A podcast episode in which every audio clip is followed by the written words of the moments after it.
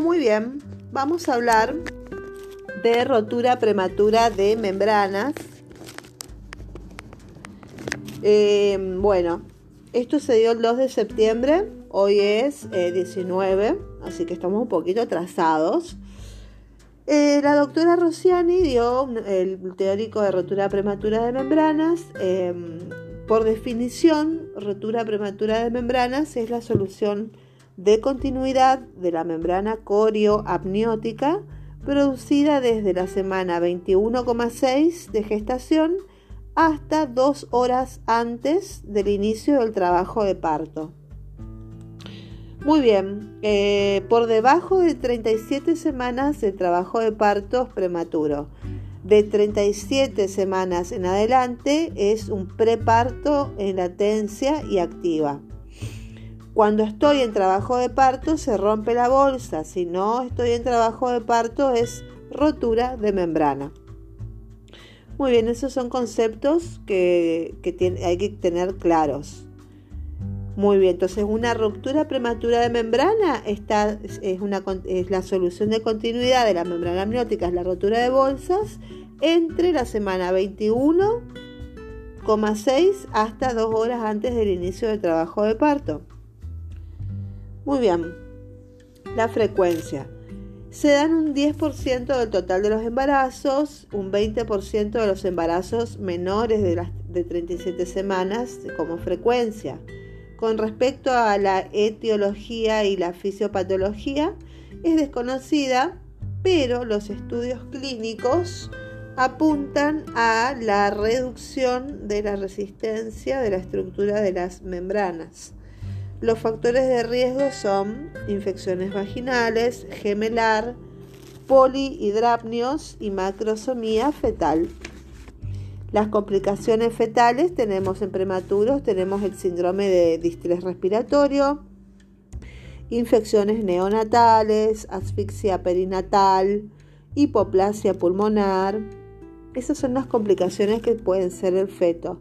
Y en la madre, las complicaciones maternas son eh, la corioamionitis, que es una infección de las membranas, una endometritis, que también es una infección ah, potencialmente mortal, parto prematuro y otros tipos de complicaciones. Con respecto a la clínica de la rotura prematura de membranas, es una paciente que refiere pérdida de líquido por genitales en forma espontánea entonces yo tengo como médico que realizar el diagnóstico diferencial. En la anamnesis vamos a ver las características eh, del, líquido, el color, el olor, la densidad, si es una densidad tipo agua o tipo espesa, y el olor del líquido. También vamos a, ver, eh, a interrogar o tratar de dilucidar qué tipo de actividad física tuvo la paciente antes, eh, durante o, antes de la ruptura, si tuvo relaciones sexuales o un trabajo doméstico intenso o trabajos de jardinería o escarpir, estaba escarpiendo eh, si es una persona eh, en hábitat rural, por ejemplo, si estaba haciendo trabajos de jardinería o de campo. Por ejemplo, es muy común, digamos, que esté haciendo un esfuerzo eh, intenso y se produzca una rotura prematura de membranas o, una, o relaciones sexuales intensas también pueden provocar eso. También, eh, ¿hace cuánto tiempo se rompieron, eh, tuvo esta pérdida de líquidos? Si fueron horas, dos horas, tres horas, cuatro horas, ocho horas, o fueron días. ¿Fue ayer, antes de ayer, hace cinco días? ¿Cuándo fue? Esa es otra, otra, otra cosa que hay que investigar en la anamnesis. Y después los signos clínicos, que son, sí o sí hay que medirle la temperatura para ver si la paciente no tiene fiebre. Eso nos indicaría una endometritis, una coriamnionitis, signo de alarma. Eh, hay que, eh, tenemos que eh, ver las contracciones dinámica uterina, cuántas contracciones uterinas, si es que tiene contracciones uterinas, si eh, hay dolor abdominal y tenemos que detectar movimientos fetales. Si se mueve como siempre o se está moviendo menos. Eso tenemos que eh, preguntar y evaluar en la anamnesis. El diagnóstico diferencial de la ruptura prematura de membranas es la leucorrea, incontinencia urinaria, eliminación de tapón mucoso, rotura de quiste vaginal y rotura de bolsa amniocorial. En la especuloscopía, el diagnóstico se hace por especuloscopía. Tenemos la prueba Gold Standard, que es la maniobra de Tarnier. Esto es fundamental, no olvidarse de la maniobra de Tarnier para, en la especuloscopía para evaluar una rotura prematura de membranas. ¿En qué consiste? Se observa la colección de líquido con la espátula posterior del espéculo en forma espontánea o levantando la presentación con la mano sobre la sínfisis pubiana o presionando el fondo uterino. Si se observa esto, es una rotura prematura de membrana. Aparte de la maniobra de Tarnier, que es por especuloscopía, tenemos las pruebas auxiliares de diagnóstico. Entonces medimos el pH del líquido amniótico, cristalización y tinción de células. El líquido amniótico tiene un pH de 7 a 7,5. Las tiras de nitracina se vuelven de color azul intenso si el líquido vaginal tiene un pH alcalino, ya que la vagina tiene un pH de 4,5 a 5,5. El cloruro de sodio presente en el líquido amniótico cristaliza en forma de hojas de helecho al secarse. Se debe extraer líquido de la cavidad vaginal haciendo un extendido del mismo en un portaobjetos, secar el aire y observar en el microscopio la presencia de dicha cristalización. Las células lipídicas se tiñen de color naranja con el sulfato de azul de Nilo. La presencia de estas células evidencia la descamación de la piel fetal contenidas en el líquido amniótico. Hay que colocar una gota del líquido que fluye en la cavidad vaginal en un portaobjetos agregando una gota del colorante cubrir con el cubreobjetos desecando en calor suave. Si se visualizan células naranjas, se confirma la presencia de líquido amniótico. En el examen obstétrico hacemos la altura uterina, las maniobras de Leopold, la dinámica uterina, los latidos cardíacos fetales, los movimientos fetales y el tacto vaginal solo, solo cuando hay presencia de dinámica uterina. La conducta es derivar, internarla, hacer un laboratorio de urgencia, un electrocardiograma, empezar con la maduración pulmonar en caso de que sea necesario, que estemos en las semanas correspondientes a la maduración pulmonar, realizar una ecografía, control de la madre, control materno y control fetal. Esa es la conducta, derivarla, internarla, hacer un laboratorio, un electrocardiograma. En el caso de que sea necesario hay que madurar, eh, eh, hacer maduración pulmonar para que el bebé se desarrolle lo más rápido posible, una ecografía y control materno y control fetal.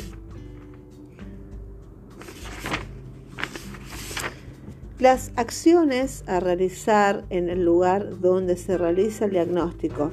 Si yo estoy en un centro de atención primaria, un CAPS o en un hospital del interior, lo que se hace son antibióticos. Eh, está comprobado que los, eh, eh, aumentan el periodo de latencia y mejoran los resultados perinatales. Entonces se le da en el CAPS, mientras esperamos que venga la ambulancia, le damos ampicilina un gramo endotubo cada 6 horas más eritromicina 500 miligramos cada 8 horas.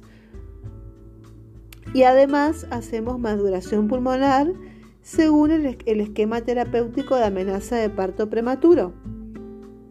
La conducta obstétrica según la edad gestacional van a ser distintas. Según si la paciente tiene de 21 A 23,6 semanas de gestación, lo que se hace es control materno, o sea, signos vitales, temperatura, presión arterial, frecuencia respiratoria, especialmente pulso y temperatura, por el riesgo de que esté infectado.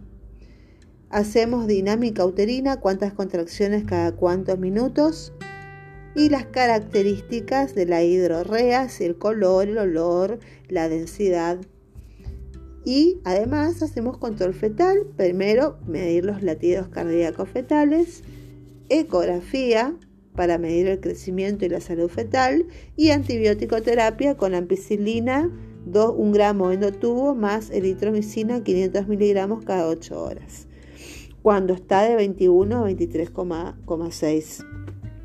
La cosa cambia cuando pasa de 24 semanas hasta la semana 33,6. Bueno, hacemos por supuesto control materno siempre. Eh, todo lo que sea signos vitales, presión arterial, siempre prestando atención a la temperatura por las infecciones y el pulso hacemos la dinámica uterina, cuántas contracciones por minuto, las características de la hidrorrea y además hacemos un control fetal. ¿Qué agregamos? Agregamos la útero inhibición con isoxuprina o nifedipina o lo que esté indicado en ese momento. Hacemos también antibiótico terapia con ampicilina un gramo endotubo cada 6 horas y eritromicina cada 8 horas, 500 miligramos cada 8 horas. Y ya hacemos en la semana 24 hasta la 33, hacemos maduración pulmonar con betametasona o dexametasona intramuscular. Y además hacemos, ya estamos en edad de hacer neuroprotección con cloruro de magnesio.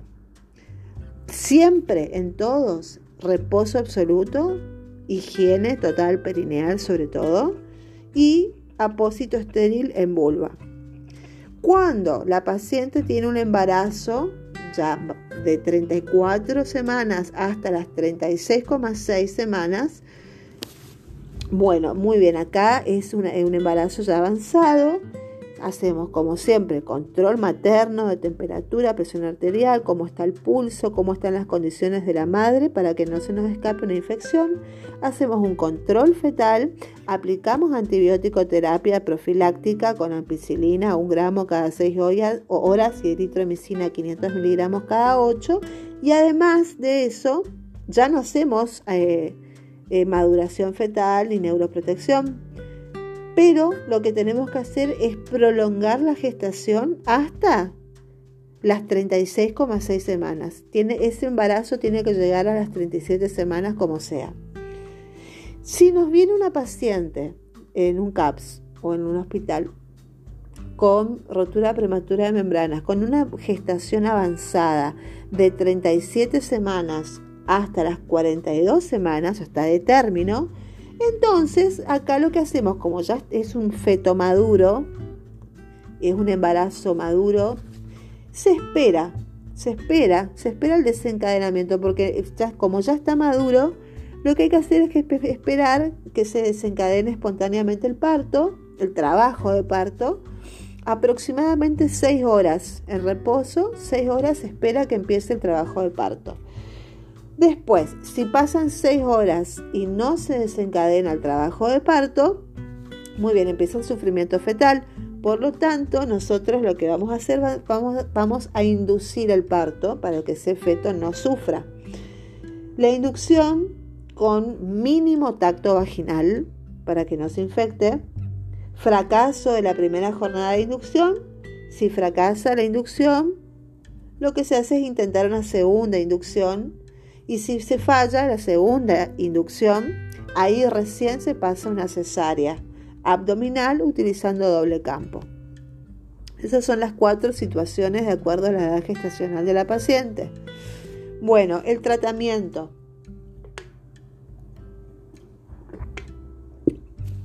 Hacemos, ya sea en el CAPS o donde estemos, una vía venosa, una vía periférica con dextrosa a 14 gotas por minuto, porque tampoco la vamos a encharcar, un goteo lento de 14 gotas por minuto para mientras esperamos que venga la ambulancia para derivarla. Además, en esa dextrosa vamos a poner ampicilina, un gramo endotubo cada 6 horas más la eritromicina 500 miligramos cada 8 horas por vía oral. O sea, la ampicilina vamos a hacerla endotubo y la eritromicina cada 8 horas vía oral de, regla. Después de las, de las 48 horas, digamos de los dos días, hay que seguir con la eritromicina 500 miligramos cada 8 horas y la ampicilina 500 miligramos. Ya bajamos eh, la dosis de ampicilina de 1 gramo endotubo a ampicilina 500 miligramos vía oral cada 6 horas durante 7 días.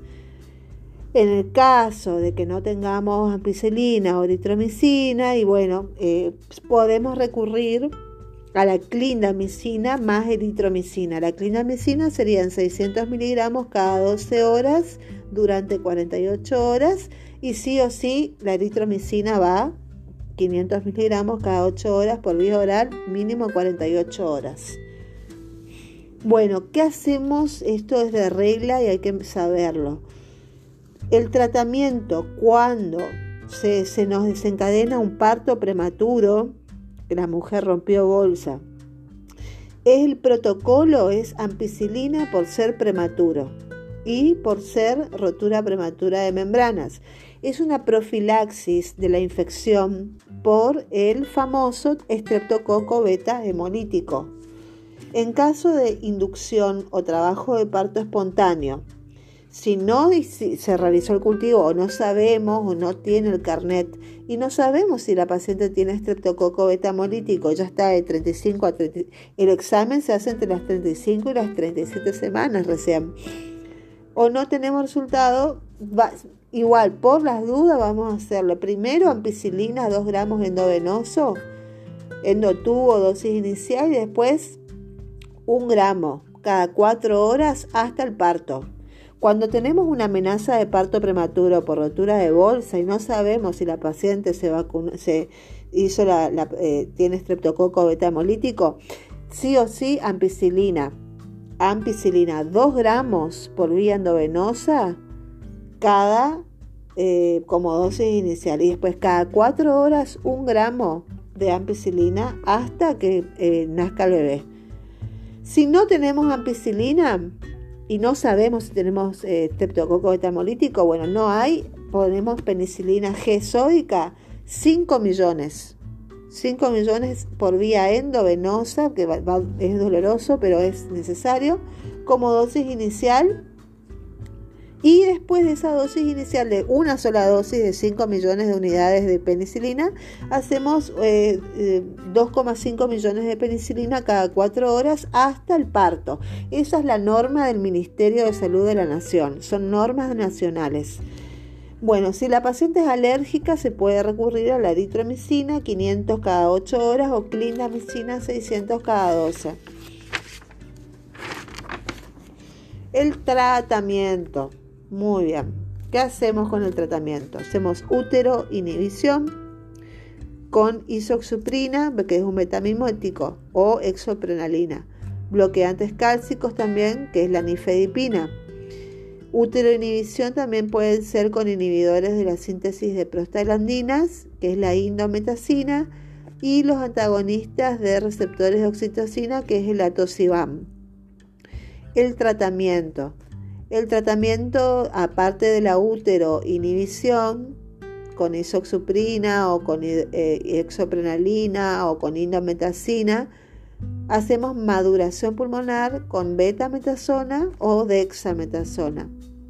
Y hacemos, si estamos dentro de las semanas de ataque, neuroprotección con sulfato de magnesio en parto prematuro inminente. Hacemos dosis de ataque y dosis de mantenimiento con sulfato de magnesio. Y ante la sospecha de intoxicación hay que administrar gluconato de calcio, un gramo endovenoso en bolo lento, que sería una ampolla, y oxígeno. 4 litros por minuto por catéter nasal o 10 litros por minuto por máscara. Bueno, otra cosa importantísima que hay que saber es cuáles son los criterios de culminación del embarazo. Esto es importantísimo. ¿Cuándo vamos a, culminar el embarazo? Ya sea por vía abdominal o como sea. Cuando los leucocitos son mayores de 15.000 milímetros cúbicos, es porque hay una infección, es una complicación grave. Otro criterio es cuando hay reactividad o sensibilidad uterina, o sea, cuando duelen a los movimientos fetales o la palpación. Cuando la paciente tiene una fiebre mayor a 38 grados centígrados, es un criterio absoluto. Taquicardia, taquicardia materna, taquicardia fetal. Cuando vemos en la ecografía que hay malformaciones fetales, es un criterio absoluto de terminación del embarazo. Cuando vemos la, que la madurez también está, eh, la madurez fetal está confirmada, si existe la posibilidad de esperar 48 horas, hay que realizar la maduración. Sí. Otro criterio es la infección que no responde al tratamiento y otro criterio es la prosidencia del cordón. Y el criterio mayor que sí o sí se hace culminación del embarazo es cuando el líquido tiene olor pútrido con líquido amniótico purulento y olor fétido. Bueno, con respecto a la corioamionitis, ¿qué es la corioamionitis? Se denomina corioamionitis o infección ovular clínica a la presencia de síntomas en una paciente que tiene una infección intraamniótica bueno, eh, la frecuencia global es de 0,5 a 1% en todos los embarazos, de 4 a 16% en los embarazos de término y del 10 al 30% en rotura prematura de membrana de pretérmino. Etiología. Los principales agentes patógenos incluyen Escherichia coli, que es una especie de bacteroides, Streptococo del grupo B y Streptococo anaerobio. Y los factores predisponentes son para la corioamnionitis, la rotura prematura de membranas, el oligoapnios que disminuye la actividad antimicrobiana del líquido amniótico, aumento del pH vaginal, incompetencia cervical, trabajo de parto prolongado y polihidrapnios. El tratamiento de la corioamnionitis es con antibióticos de amplio espectro, cobertura polimicrobiana, se administrará doble asociación antibiótica, ya sea con ampicilina más gentamicina o, en su defecto, cefalexina más gentamicina o cefalosporina de tercera generación como cefotaxima. La ampicilina es 2 gramos intravenoso cada 6 horas más gentamicina 2 miligramos por kilo y luego continuar con 1,5 miligramos por kilo cada 8 horas. Y a los alérgicos a la penicilina se cambia por clindamicina que son 900 miligramos cada 8 horas. Son altas dosis, altas dosis. El diagnóstico de coriomionitis es un criterio, esto grabátelo, es criterio absoluto de interrupción del embarazo sin importar la edad gestacional. Hay que interrumpirlo esté donde esté. Parto vaginal, si dan las condiciones obstétricas, la vía ideal como prevención de infecciones o una cesárea con doble campo quirúrgico.